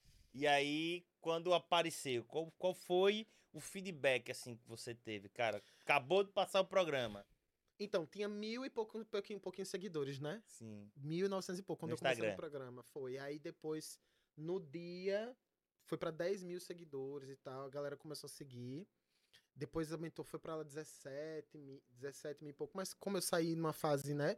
Não fui adiante, então Mas aí, é, não eu- eu- cresceu mais. eu Mas queria entender mesmo esse, esse início, porque assim, pra você é uma coisa extremamente nova, uma galera que você, amigão, sabe, não site, é site, rádio, TV, é, clínica de, de coisa de. Porque me viram minhas banhinhas aparecendo, oferecendo, dentista, é, loja de roupa, restaurante chamando pra comer lá, uma série de coisas. Isso foi uma- eu surfei todas essas ondas. E muito tranquilo de que quando eles soubessem que eu não ia, que eu tinha saído do programa, Ah, porque você já acabar. sabia, né, velho? Aham. Surfei toda a onda e fui sempre positivo em todas as entrevistas e tudo. Mas você não tá falando como alguém que já foi eliminado, não sei o quê. Eu falei, eu falei, gente, Você tem que assistir. vocês, têm- vocês vão ter que assistir pra saber. Não, não sei o que, se fosse você esboçaria alguma coisa. Eu falei, não, mas. E teve, e Gel, e, ne- e nesse... E, velho, na velocidade que veio, foi, viu? Aham. E, e- e nessa... E, ne- e curtindo esse momento de reconhecimento. Mas agradeço as comidas todas enviadas, Sim. as roupas todas Pode enviadas. continuar Os a trata- mandar, inclusive, É, o né? tratamento dentário todo feito clareamento, obrigado, obrigado. Clínica de, é, de, de coisinha de, de perder a barriga também, obrigado todo mundo. Foi massa, mas na mesma velocidade que chegou. Aí eu, e eu já tava. Me, o massa é que a gente, quando a gente se prepara, a gente não sofre. Sim. Porque eu já sabia, George. Vai se aproximar pessoas. Vão se aproximar pessoas, vão se aproximar interesses. E depois que você não tiver mais lá, é, acabou, man. É isso aí Mas mesmo. isso foi uma pronto. consciência que você mesmo criou ou você teve Não. alguém que chegou em você? Não, eu, eu tive essa Que consciência. é uma coisa também que a gente vê no, no programa, que não, é essa, não há essa preparação, né, lá para o pós. Porque é uma exposição gigantesca, Aham. né? E pô, ninguém é preparado, o prog- né? o- Acabou o programa, você vendeu todos os produtos, vendeu os espaços. A Globo vai querer mais do que com você. Nada. E eu tô falando de The Voice. Eu tô falando de The Voice. Se fosse um Big Brother, Sim. que você fica 24 horas mostrando sua vida, você vira um fenômeno aí, como, como Juliette se transformou e como tantos outros foram, entendeu? Mas é, para você ver até como isso é uma questão cultural no Brasil, o cantor ganhou, eles cumpriram um contrato, acabou-se, meu amigo. E você. Vai nos programas da Globo, se vingar, vingou. Se não vingar, É, e, e, e a música que você, caso não conseguiu, foi Me Abraça Me foi Beijo. me abraça, foi me abraça e me beija. E você hoje canta ela de boa. Não canto não, vai essa música, você acredita? não, acho a música maravilhosa, mas não não não canto não, man. mas não tem um motivo, não por isso. Sim. Não por isso. Mas não canto não, mas vou cantar. vou botar no repertório pra relembrar, mas não canto não. Não tenho nenhum problema com isso. Tem alguns amigos meus que dizem: "Ai, nem bota essa música, eu não gosto de ouvir essa música, não sei o quê".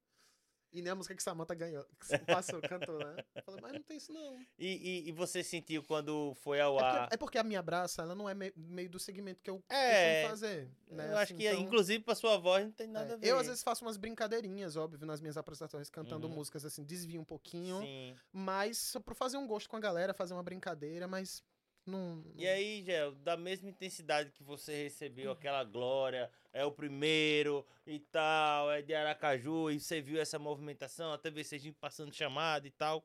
E aí, quando. Você já sabia, obviamente, mas como foi a, a, a- essa resposta da galera, porque você não passou? Veio também nessa mesma, pô, Gel, não fica assim, como foi? Então, por esse meu. Por esse meu. Por essa minha postura, assim, de, de, de serenidade com relação a isso, né? sa- é, saber perder sempre foi uma coisa presente, assim, no, no meu pensamento, né? É, inclusive, é como eu falei pra você. Quando a gente se prepara, a gente não se frustra, a gente não sofre. Eu vou em busca do sim. Se o não vier, o não eu já tenho. Já tenho, não, a gente já tem. então eu não né? posso ficar triste mais, porque eu já tenho ele. Sim. Se eu, eu vivo triste porque não tenho sim. Entendeu? Então, é, eu, sempre, eu sempre tentei colocar na minha mente essas, essas coisas. Então, aprendi a perder. E quando eu saí do programa, eu chorei, velho. Chorei, não vou mentir pra você. Chorei muito. Sabe por quê? Porque eu fiz amigos ali. A gente tinha uma convivência já tão legal do, do processo do programa, de ensaio. Foi tudo tão rápido, mas foi tudo tão intenso que quando eu me vi saindo e caminhando num corredor sozinho pra ir pro camarim, Sim. pegar minhas coisas, a, a recomendação era: saiu pelo corredor, dê a volta no estúdio, pegue suas coisas no camarim, caminhe mais não sei o que, e um carrinho lá já tava esperando pra levar pro hotel. Simples assim. Não tinha comemoração, não tinha nada. Não tinha ninguém pra. Não tinha mais do que foto Nada. que tirar, não tinha mais Nada. site que fazer, Não não tinha mais nada disso. mais convite E clareamento, é. nada. e, eu, e eu chorei porque, assim, eu lembro que eu dei um abraço forte em Tiago, chorando de me acabar, porque aquilo tinha acabado ali, aquela convivência massa que pra mim era to- totalmente nova, mas O que eu Thiago tinha Leifert. gostado tanto. Não, Tiago, Tiago Velame, que foi Sim, o meu ah, amigo que seu eu fiz lá, certo. né? Ah, Era o Thiago Leifert? na- Era, Era, né? Tiago Leifert, era. Você chegava é. a ter contato com ele?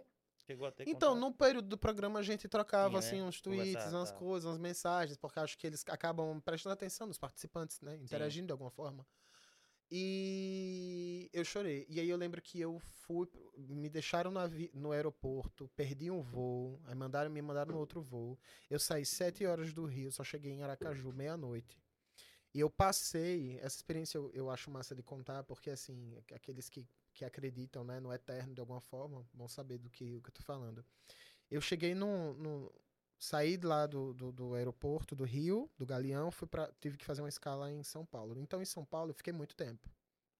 Em São Paulo, eu fiquei muito tempo. É, e aí, quando eu cheguei lá, chorava, chorava, chorava. Eu chorei tanto que minha pressão ocular aumentou e meu olho quase que fechou. Lá, e eu no aeroporto. Teve uma hora que eu tava cansado, tão cansado de esperar e de chorar, que só tinha um soluço mesmo, né? A lágrima descia. E nesse momento apareceu uma mulher. Se, se sentou comigo no chão e disse assim: O que é que tá acontecendo? Já tem algum tempo que eu tô observando você rodando esse aeroporto e chorando. O que foi que aconteceu? É, aí eu disse: Não, é uma, foi uma, uma experiência ru- ruim que eu tive e agora eu tô indo pra casa. Não, não deu certo um projeto que eu queria. Aí ela disse assim: é, Mas fique tranquilo, essa porta já abriu. E agora e você não pode e você só não pode fazer a besteira de fechar.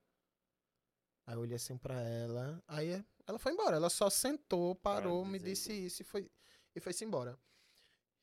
E aí isso me fortaleceu, entendeu? Eu tenho essas palavras assim, eu tenho essas palavras bem fortes, porque a, a porta tá sempre aberta. Você vai escolher se vai passar por ela ou não. E a porta eu abri. Eu me projetei dentro do meu estado. As pessoas não me conheciam. Tem muita gente ainda para conhecer. Mas me conhecer também depende muito do meu trabalho, depende da minha intenção, depende da minha frequência. E, e depende de eu pagar o preço para certas coisas. É isso que o artista precisa saber. E eu sou muito consciente dessas coisas, entendeu? Eu, eu sou muito consciente de que leva um tempo e que talvez esse tempo pode passar, mas eu posso ressignificar com outras atividades. Eu só não quero parar de fazer música. E Quando aí, tiver vida e voz. depois dessa essa experiência aí, que assim, eu acho que é- deve ter sido uma das maiores experiências da sua vida, O The Voice me mudou. mudou, né? O The Voice Porque me mudou. o The Voice, assim, você com, com a, uma clareza que você teve do momento, da glória, da. Não vou dizer derrota, porque você não ganhou, não perdeu nada, eu acho. Eu acho que você só ganhou, Uhum. né? Mas, assim, de, de não ter ido à frente da, da, da competição. Teve pessoas, assim, que, sei lá, você nunca. Nunca deram uma moral assim pra você depois que você apareceu lá. Ah, com certeza. Teve algum fato assim que Com você podia certeza. falar assim.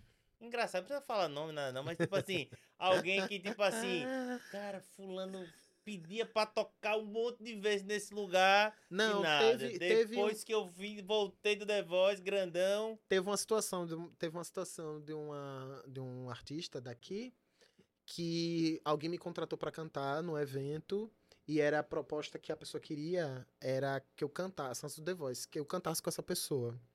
E a pessoa não aceitou. Porque não conhecia, não sabia se cantava né, bem, não sei o que. Não, não, não, Não não, procurou nem saber, né? não Nem... procu- é, nada. procurou na- nada, enfim, não cantei. Cantei sozinho mesmo e vida que segue. Depois do programa, Ah, a- essa pessoa me chamou pra fazer um trabalho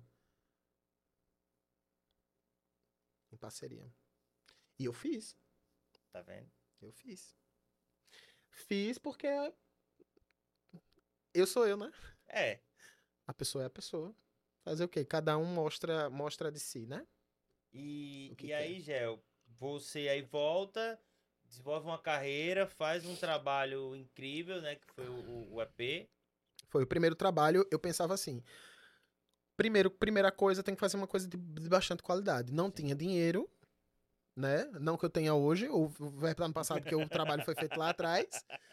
É, mas eu di- e teve um amigo que me aconselhou, me ajudou, me fez compreender que isso poderia ser legal para meu trabalho. Então, eu fiz ali um, um, um catarse, né?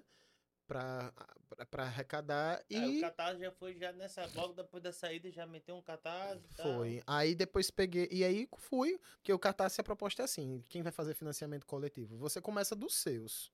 E vai aqui na espiral, e vai abrindo, abrindo, abrindo. Então, eu consegui meu objetivo com, os, com as pessoas Sim. que me acompanhavam e tal. Perfeito.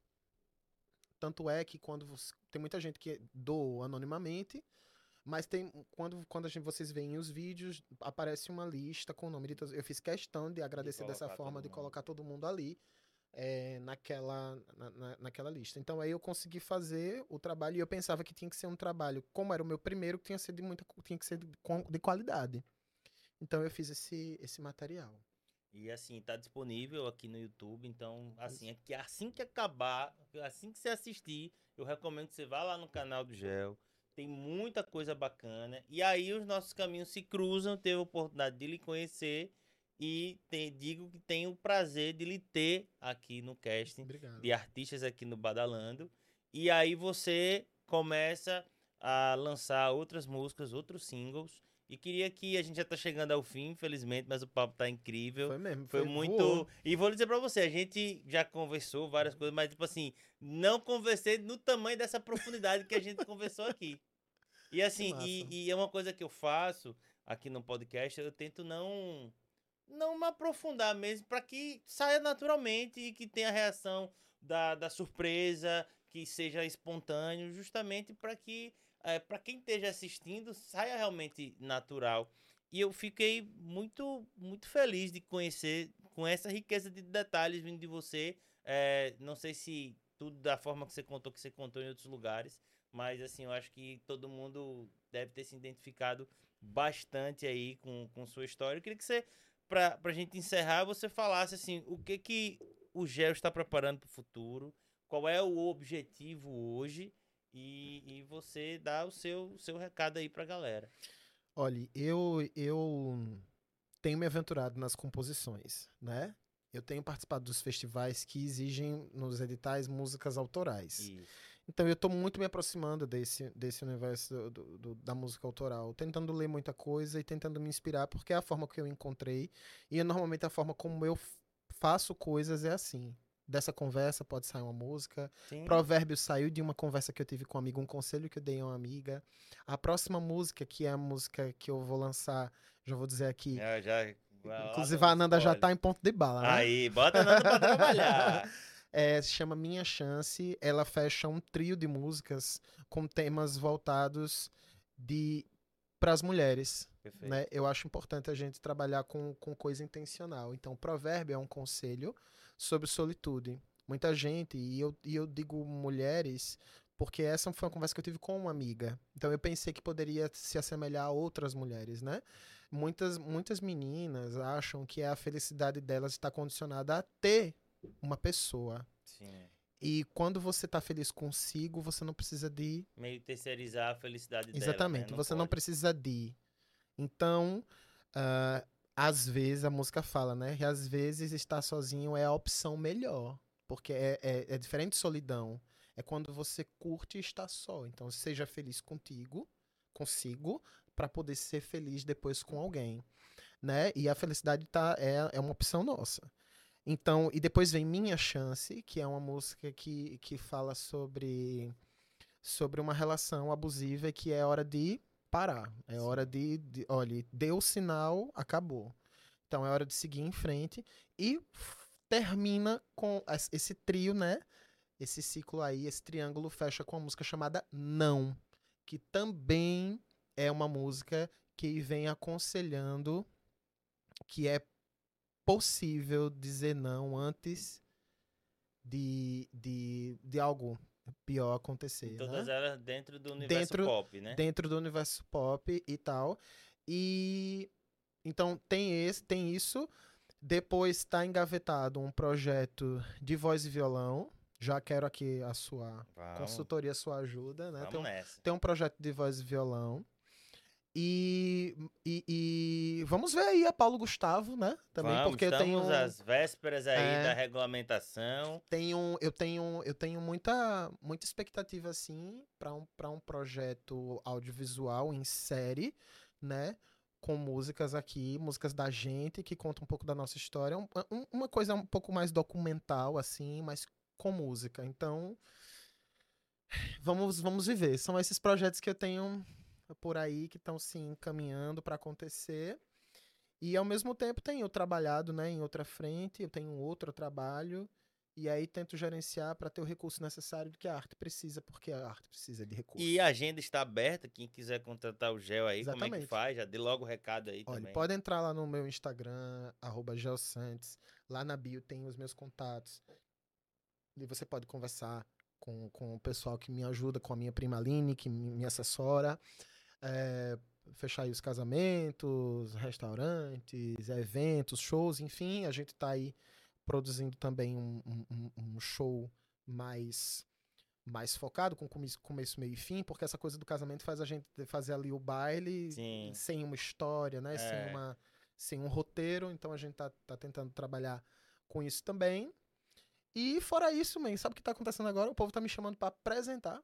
Aí. Apresentar Cachê de mestre de cerimônia. É, mestre de cerimônia. e aí eu tô nessa, eu tô onde a arte me colocar. Eu quero. É, eu acho que você, por você ser um cara carismático, é um cara que domina um palco e tal, você tem a palavra aí. Ah, e também quero. Eu já falei, eu já falei que eu, eu já falei da, da, que as pessoas podem me contratar e tal. Sim. E quero falar também, porque eu, eu, iniciei lá falando sobre teatro, eu tô fazendo um curso livre na Ribalta Academia de Atores. Sim. E a gente vai ter aí, né? Uma, uma série de espetáculos pra gente poder fazer e vocês vão me ver atuando também. Aí, Já sim. atuei como Vincentão no Alto da Compadecida, numa sim, adaptação que foi feita ano sim. passado. Vai vir agora é, o Lisbela e o Prisioneiro Perfeito. também. E aí eu fiz aí, eu fiz a, a, a, audição, vamos ver se vai rolar para mim um papel. E no final do ano vai ter o musical O Rei do Show. Que massa. E aí eu vou lá também fazer o Barno, né, que é o protagonista de, dessa história, mas lá pro final do ano. Vocês vão ver cantando, dançando e atuando, pronto. Que coisa boa, meu amigo, que coisa boa. Isso só mostra o quanto você é um artista versátil e tá sempre em busca, isso. né, de estar tá se aventurando para enriquecer ainda mais toda essa arte, toda essa, digamos assim, é, é, é essa qualidade que você tem para compartilhar com a gente que fica sempre de camarote, lhe observando e lhe aplaudindo, meu velho. É isso, mesmo. Cara, eu agradeço demais você ter topado esse agradeço. papo, ter compartilhado aí todas essas histórias, né, dos mais eh, dos mais detalhes possíveis. E lhe agradecer, a gente fica muito feliz de ter você aqui na Badalando. A gente acredita que é, estamos construindo coisas realmente intensas, coisas que tem, na verdade, de lidar por direito, o que, que você tem, de direito da sua obra, da sua música, dos aconselhamentos que a gente dá e a gente fica muito feliz de proporcionar aos artistas sergipanos esse caminho mais assertivo. Aqui você está em casa, senta-se muito muito bem convidado para trazer as novidades. Bota a Nanda para trabalhar no lançamento. A Nanda Bota é sim, quem né? cuida dos nossos a lançamentos aqui. A, Nanda, é sofre comigo, né? Fantástica, é a paciência gigante. Ela sempre tem uma, é, uma forcinha para todo mundo. E é só agradecer, velho. Obrigado. Eu que agradeço. Ficamos com mais um episódio aqui, então muito obrigado pela sua audiência. Lembre-se, inscreva no nosso canal, curta, compartilhe. É muito importante a gente ter essa troca. Bota lá nos comentários o que, que você achou da história do gel, o que, que você está achando aqui do nosso podcast, quem vocês querem vir, querem que a gente traga também, ou assuntos que vocês querem que a gente aborde. É muito importante essa troca. Esse projeto não é um projeto só da Badalanda, é um projeto para todos vocês, para que traga da sua internet um conteúdo realmente muito rico e que você se inspire nessas histórias e que você desenvolva o seu sonho, né? Então é isso, eu sou David Badalando, fico por aqui e até o próximo episódio.